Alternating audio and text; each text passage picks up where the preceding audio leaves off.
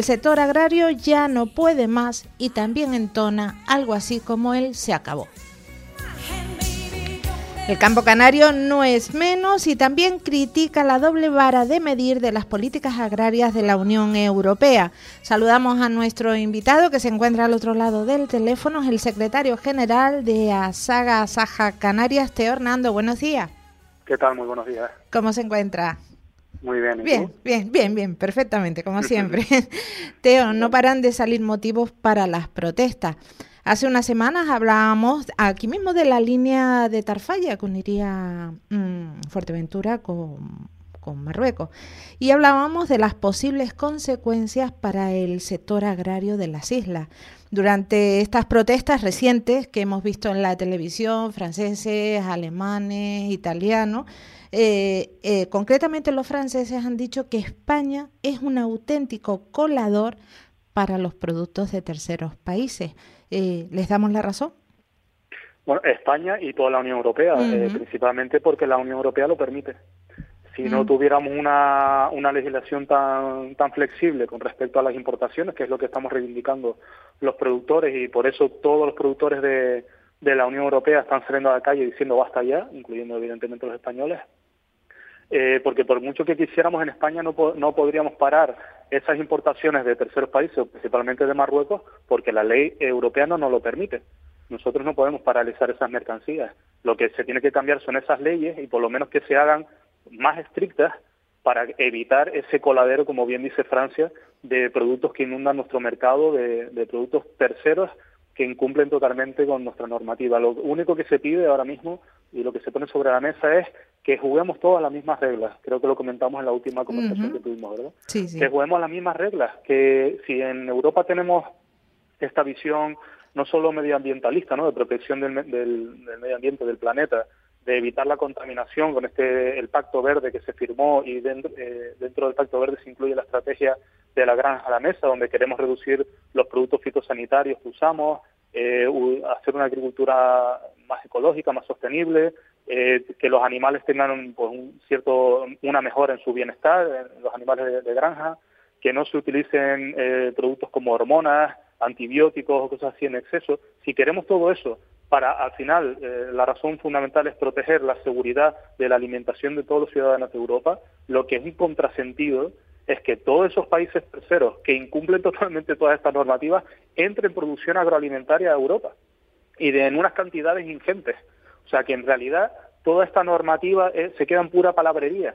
Lo único que hace es coartar y, y generar más costes de producción a los productores europeos reduciendo las producciones en Europa porque la gente abandona, la gente se, se retira y no viene un relevo detrás porque ven toda esta, esta maraña burocrática que lo hace imposible y lo que propicia precisamente es que las importaciones aumenten y las producciones locales disminuyan. Por lo tanto, al final lo que estamos poniendo en nuestros platos y lo que le estamos dando de comer a nuestros hijos son productos que incumplen toda esta normativa, eh, esta, esta bandera verde medioambientalista que ondeamos en Europa es un contrasentido. La verdad es que sí, recientemente la entidad que usted representa, junto con otras a nivel nacional, han mantenido encuentros con el ministro de Agricultura, Ganadería y Pesca, Luis Plana, con el fin de alcanzar algún acuerdo y parar las movilizaciones, que ya algunas tienen fecha de mañana, 6 de febrero. ¿Cómo van estos encuentros? Bueno, eh, la reunión con el ministro, nos dice los compañeros de Asaja, que fue una reunión inerte en la que no se llegó evidentemente a ningún acuerdo, en la que se quedó en, en, bueno, en buenas palabras, en que el ministro apoya las reivindicaciones que se le trasladaron, pero que evidentemente ahí se queda todo, ¿no? Mm. Eh, lo que sí se ha comprometido es a llevar estas, o por lo menos defender estas reivindicaciones en Europa, pero es que ya no le queda otra, porque es que toda Europa está, está en alza, todos los agricultores están en alza. Eh, no, no creo que se atreva a decir lo contrario, evidentemente, pero también evidentemente nos quejamos de que dónde ha estado este señor durante los últimos cinco años, ¿no? que ha sido ministro de Agricultura. Es mm. ahora cuando dice, oye, pues apoya las reivindicaciones del sector y vamos a hacer fuerza en Bruselas, ahora es cuando lo dice. Eh, también un poco de sinsentido, ¿no? Pero bueno, al final eh, las políticas son las políticas. Los productores también, eh, evidentemente, tenemos que coger esta responsabilidad de salir a la calle, de no dejarlo todo en manos de la, de la administración pública, en este caso de, los políticos, y salir a la calle por nosotros mismos a reivindicar de una vez por todas eh, los derechos y, y deberes que, no solo tenemos, sino que, merecemos. Por experiencia sabemos que en épocas electorales, ya sea a nivel regional como nacional, como las europeas, que las tenemos casi a la vuelta de la esquina, eh, se reivindica mucho, se promete mucho por parte de los candidatos y de los partidos que aspiran a seguir gobernando, pero después quedan agua de borraja. Usted lo ha dicho, ¿dónde ha estado este señor estos cinco años? Yo le pregunto, ¿el campo canario va a salir a la calle? ¿Se va a movilizar? Por supuesto, eh, eh, nosotros eh, también tenemos que reivindicar muchísimas cosas desde Canarias y por lo tanto lo, lógico es salir a manifestarnos a la calle. Estamos ahora mismo cerrando, como están cerrando el resto de comunidades autónomas, fechas, fechas, horarios y ubicaciones. gran parte de las manifestaciones, las tractoradas que se están llevando a cabo ahora mismo, las están organizando los propios agricultores de forma libre, sin, sin verse organizados por organizaciones agrarias, sino entre colectivos pues por grupos de WhatsApp, etcétera, pero sí queremos hacer manifestaciones organizadas a través de las organizaciones agrarias para que primero eh, haya una seguridad, porque todo esto hay que plantear un itinerario, hacérselo llegar a los cuerpos de seguridad del Estado, etcétera, ¿no? Eh, plantear una seguridad primero que todo hacia la ciudadanía y hacia nosotros mismos que vamos a estar en, en la vía pública y luego que sea una organización masiva, ¿no? Que, sea una manifestación donde vaya muchísima gente, que englobe a gran parte del sector y, que principalmente la llamada que queremos hacer es que la ciudadanía se suma a estas movilizaciones, porque lo que no puede ser es eh, ver lo que vemos en las noticias de tractores absolutamente solos que no están acompañados por nadie, ¿no? Eh, eh, la verdad que a mí me llama mucho la atención ver esas imágenes porque es que la alimentación nos afecta a todos. ¿eh? Esto estamos hablando de, la alimentación de todos los europeos y europeas. Por lo tanto, evidentemente la población debería también hacer eh, un poquito de, esfuerzo y de, y de voluntad para decir, oye, yo tengo que apoyar estas reivindicaciones igual que apoyamos muchas otras a lo largo del año de manifestaciones, pues eh, le hace el Día de la, Mujer, el tema del cáncer o, o cualquier, eh, cualquier cosa que nos afecta a todos como sociedad evidentemente eh, la alimentación nos afecta a todos, pero a todos como sociedad. estamos hablando de la seguridad alimentaria y del el futuro de la economía de Europa. No es, no es una bobería lo que estamos hablando. ¿eh? Pues Por lo tanto, todos tenemos esa responsabilidad de apoyar a, a nuestros productores para que en 5 o 10 años eh, sigamos teniendo producción agraria, porque si no esto se acaba. Pues esperemos que las movilizaciones agrarias movilicen también a la ciudadanía, porque como ejemplo tenemos la sanidad, que al final, a fin de cuentas, cuando hay una concentración, solo se mueven los sanitarios, personal sanitario y demás, y el resto de la ciudadanía como si no fuera con ellos. Usted tiene mucha razón. Comemos, lo que comemos viene del campo, aunque sea en forma procesada. La materia prima es del campo y si no nos la defendemos, pues no sé cómo acabaremos. Eh, otro asunto que tiene mucho que ver con la agricultura es las movilizaciones. Este pasado sábado se manifestaban agricultores del plátano en la isla de La Palma, concretamente en Los Llanos. No aguantan más, dice, 5.000 pequeños ah, productores están hartos y muchos de ellos ya han cesado en su actividad y otros se la plantean cesar precisamente porque no tienen apoyo de las grandes productoras. ¿Qué opinas, Aga? Bueno, el plátano la verdad que tiene un problema bastante importante con respecto, bueno, con todo lo que llevamos del 2023 y 2022 con el tema del precio, ¿no? Eh, con esto, con estos calores que estamos viviendo eh, en épocas que no son habituales, la producción ha aumentado muchísimo. También es verdad que cada vez somos más eficientes en cuanto a la producción y por lo tanto la producción de plátano ha aumentado muchísimo. También, eh, según dicen, según eh, comentaba esta gente de la, de la plataforma de La Palma, los que se estaban Sí, por un precio justo. Comenta, exacto, comentaban, igual que también Palca, la asociación de... Exacto, también. comentaban que también había mucho fraude o, había algo de fraude en cuanto a las producciones de, de plátano, al menos en La Palma, ¿no? Bueno, el problema que tiene el plátano principalmente, la visión que tenemos desde Asada, y de hecho eh, recientemente, la semana pasada, colgamos un vídeo explicando todo esto, la gente lo puede ver en, nuestras redes sociales o en YouTube. Eh, mucha gente dice que es que eh, el precio del plátano, que es principalmente lo de lo que se están quejando, evidentemente, porque es un precio insostenible para, para continuar la producción. 20 céntimos por kilo. Claro, evidentemente dicen que el precio les está ahogando y que este precio lo ponen las OPP, las organizaciones productoras, o que lo pone Asprocan, que el problema es Asprocan y los directivos de Asprocan, etc. Bueno, lo que hay que aclarar es que el precio no lo ponen ellos, ni Asprocan, ni las organizaciones agrarias, ni las organizaciones de productores, perdón, las OPP. Asprocan se compone o integra a seis organizaciones de productores de plátano, OPP. Eh, y estas organizaciones de productores de plátano a su vez integran a muchísimas cooperativas, empaquetados y evidentemente de productores. Cada una de estas organizaciones de productores tienen líneas de comercialización independientes. O sea, cada uno comercializa en la península con sus distribuidores y llegan a unos acuerdos o a otros. Y unos llegarán a acuerdos mejores con precios y otros peores. Algunas de estas organizaciones de productores tienen incluso sus propios centros de maduración en la península porque saben que el plátano se lleva en verde, se tiene que madurar en función de lo que te pide, el grado de maduración que te pide cada cliente, y se distribuye por los centros de minoristas, ¿no? O los centros mayoristas, en los mercados en Madrid, etcétera. Bueno, hay algunas organizaciones productores que, que han invertido y tienen sus propios centros de maduración y otros son terceros. Terceros, ¿qué quiere decir? Son eh, empresas externas que se dedican a la venta de frutas, que tienen una cámara de maduración y le prestan ese servicio, es decir, les cobran por ese servicio. Y aparte ellos también generan su beneficio vendiendo la fruta. Todo ello además se suma con el transporte, el almacenado, etcétera, toda la red de, distribución que tiene el plátano de Canarias, que vende eh, su 90% de la producción en la península. ¿Cuál es el otro? Eh, por lo tanto, el precio lo marcan principalmente las cadenas de distribución. O sea, el precio se está poniendo desde arriba hacia abajo hacia el productor, pero ni mucho menos lo ponen las organizaciones de productores, ni ni siquiera Procan.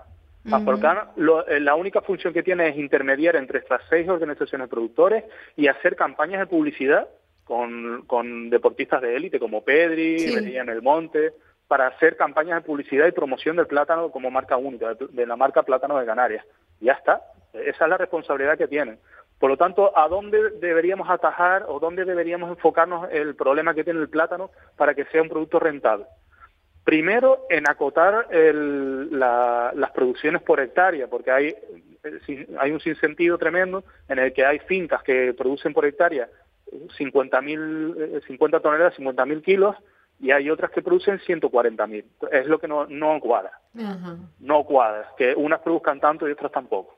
Entonces, primero acotar las, las superficies que estén subvencionadas a, una, a un rendimiento máximo de en torno a 60 65 mil kilos por hectárea para que, se, para que se reparta la ayuda de forma uniforme y buena. Que tú produces más por lo que sea, oye, pues ese plátano tendrá un, menos ayuda, tendrá una ayuda pero menor, pero hasta 60.000 o 65.000 que la gente sepa que por lo menos tiene esa ayuda y que no sea tan variable, ¿no? Porque por lo menos que la gente cuente con ese dinero. Y luego, principalmente, hay que enfocarse en la distribución y en los precios. Hay que llegar a acuerdos con las grandes distribuidoras, le hace Mercadona, eh, Carrefour, Alcampo, las grandes distribuidoras de alimentación de nuestro país. Y lo que tenemos que forzar, pues, sea desde el gobierno de Canarias, el ministerio, de donde sea, es que el plátano de Canarias tenga un mejor precio de venta porque lo que no puede ser que al platanero de La Palma o de Tenerife se le esté pagando 20 céntimos y en el Carrefour de Madrid la semana pasada esté a 3,99 euros el kilo. Porque así no hay manera de competir con la banana, porque la banana está a 1,35. No hay manera de competir. Y en un momento de inflación en el que estamos, en el que la gente está apurada de dinero y evidentemente se va a las cosas más baratas, se va a comprar la banana porque es más barata, por una cuestión de precio. Evidentemente. Y la banana nos está comiendo cada vez más mercado estábamos en un 75% y ahora estamos en un 56% de cuota de mercado. Por lo tanto, la banana nos está arrasando y la culpa principal la tienen las grandes cadenas de distribución, que es a donde da la gran masa la gran masa de volumen. Quería poner, porque son muchos los agricultores, no solo de Canarias, sino de todo el territorio nacional, que ponen la queja precisamente lo que usted está diciendo, los intermediarios, esas grandes cadenas de distribución que son las que se están saltando también, bueno, saltándose o aprovechándose de esa doble vara de medir de la Unión Europea? Pues es muy sencillo, una de dos, o intentamos solucionar el problema eh, haciéndoles ver a estas grandes cadenas de distribución que tienen que, que, igual que nosotros bajamos el precio, por lo que sea, ellos lo tienen que, recoger, que corregir también, no mantenerse siempre en un precio altísimo, sino corregirlo también para hacernos competitivos, porque si no podemos ser lo más eficientes que tú quieras, pero si el, cliente final, el minorista, el ciudadano, ve un precio, ve otro, no lo ve reflejado. Eso es lo primero. Que no lo conseguimos por esa vía, por la vía arancelaria, por la vía de aduanas. Eh, ahora mismo estamos en un momento histórico que nos viene de cara, nos viene, de, eh, nos viene, perdón, nos viene de espalda, o sea, nos favorece. ¿Por qué? Porque estamos hablando de sostenibilidad, de huella de carbono, todas estas mercancías que vienen de fuera tienen una gran tasa de huella de carbono, de contaminación por los transportes, ¿no? Si vienen de Latinoamérica, de Sudáfrica, etcétera. Pues hay que pagar una tasa, señores. Hay que pagar una tasa para entrar en Europa. Primero hay que pagar un arancel, porque hay muchísimos eh, productos que están o libres de arancel o con aranceles muy pequeños. Pues se suben esos aranceles. Claro, la banana es un ejemplo, ¿no? La banana estaba a 200 euros, me parece. El, sí, y se ha descrestado a 75 actualmente. Pues no, señores, se suben los aranceles. Se suben los aranceles para proteger la producción local. Y luego se paga una tasa por huella de carbono. Y así compensamos el, el precio.